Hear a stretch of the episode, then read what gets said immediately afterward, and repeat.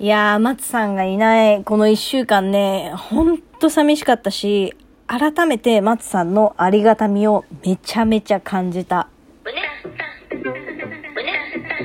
胸バンさあ、ということで始まりました。下松の胸バーンラジオイエーイいや、ほんと寂しかったよ、松さん。今日は私めちゃめちゃ嬉しいよ。松さんとーンめちゃ喋れてめち。ゃ褒めてくれるやんいや、ほんとよ。だってさ、まあその下松のね、胸版ラジオを、まあすごいコンスタントにライブとか配信をしていきたいなっていう気持ちは私はありつつ、まあだけど現実問題ね、やっぱ仕事が忙しいとかあるから、うんじゃあせめて私はトークを磨くっていうことで、ソロ配信とソロライブっていうのをやろうって決めたの。言ってたねうん。なんだけどさ、まあ、ライブの方はさ、やっぱ皆さんコメントくれるから、めちゃめちゃもじもじはしてたけど、まあ、もちもちね なんとかなったわけよ。助けられてね。だけどさトークの配信ってなるともう完全にソロじゃん。うそうだねん。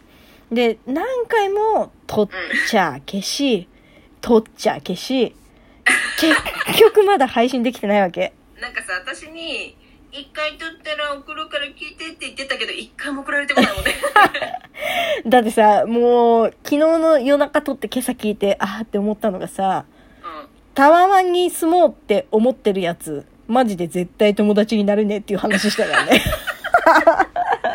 偏見でしかない偏見でしかないし、もう、うんただの愚痴。飲みながら30歳のうん。ババアがうん。ずっと愚痴をタワマンについての愚痴を。いや、ほんとよ。いや、でもさ、ちょっと待って、これ、ソロだと確かに、その私のね、ただの愚痴でしかないけど、うん。ようよう考えてみよ。タワマンって怖くない？タワマン怖いね。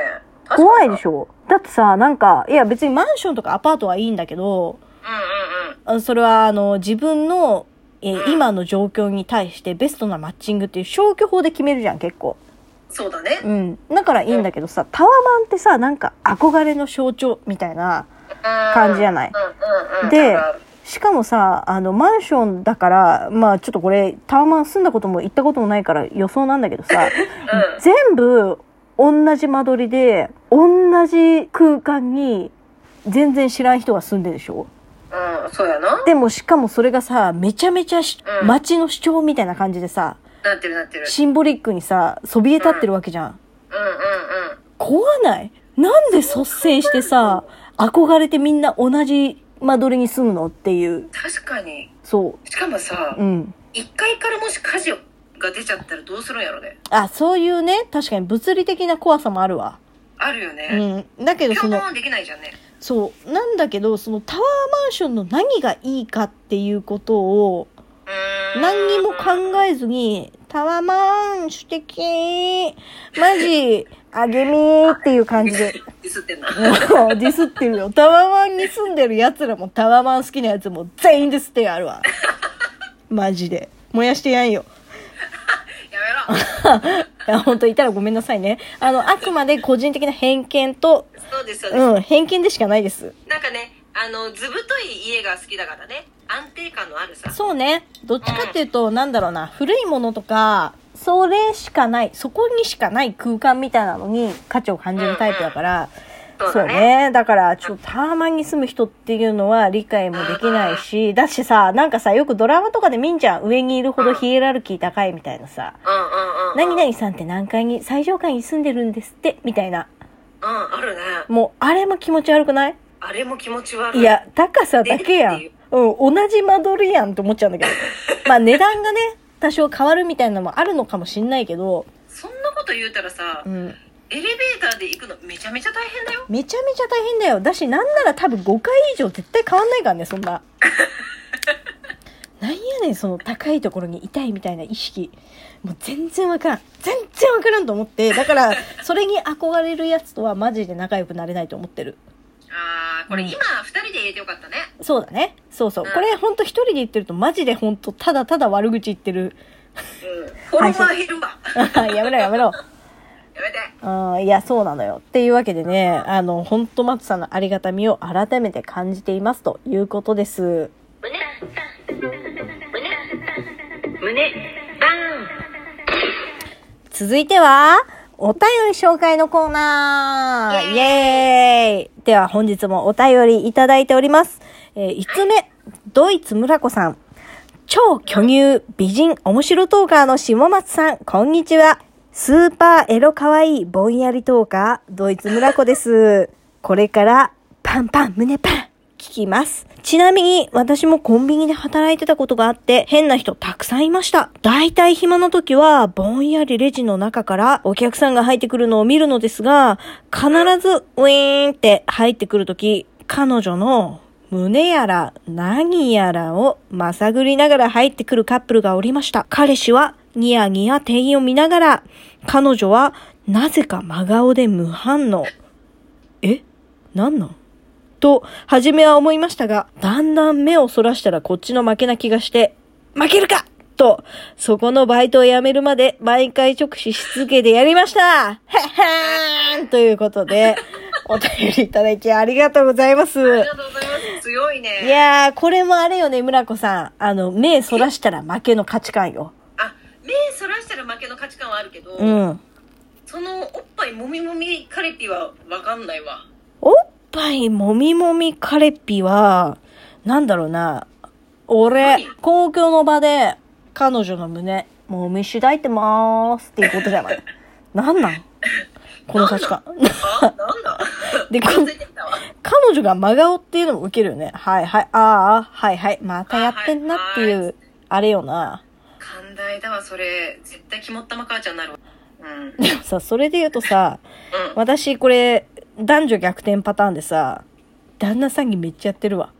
ちょ、え？で、旦那さん真顔でいるわ。あ、嘘や、いたやん、ここに。いや、ほんと、あ、でも、ちょっと一個だけ、一個だけ弁解させて。私は、あの、人様に見せつけるような、そんな下品な真似はしません。え？バレるかバレないかのギリギリの瀬戸際でやってる。おめえそれバレてるから。いや、バレてねえから。マジですげえうめえことやってっから。バレ。いや、ちょっとシチュエーションだけ説明すると、うエスカレーターの上りの時に。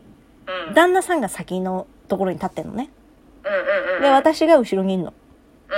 うん。で、一列のエスカレーターとかあるやん。はいはいはい。すれ違えないやつね。うん。ってなった時に、うん後ろから旦那さんのアナルを、こう、グリグリするっていうね。そうすると、旦那さんは何も言わず、振り返りもせず、めちゃめちゃお尻にギュッて力を入れて、私の腕を離さないわけ。で、そうすると私も向きになって、もっと前、もっと前、旦那さんの旦那さんをサワサワするっていうのがすごい楽し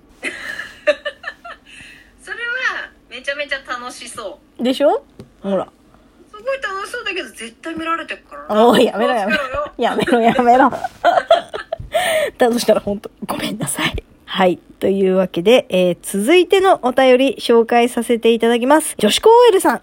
どうやって生きたら、えー AV の撮影現場に誘われるんですか私もそのような生き方がしたいです。ということで、お便りありがとうございます。えー女子高 OL さんはね、あの、最近、女性二人組のトーカーさんで、すごい面白いの、ライブ私気に入ったけど、丸山礼さんみたいになりたいんだって。丸山礼さん。うあん。芸人あ、さん。はいはい。わかったわかったわかった。いや、なんか。かね、ノリとかパッションとかね、すごいね、近いものがあるなと思って、面白いなと思って聞いてたんだけど、これ難しいね。どうやって生きたら AV の撮影現場に誘われるんですかうーん、これはね、ああれだよね。せ制作サイドに行くか出演者になるかだね。うん。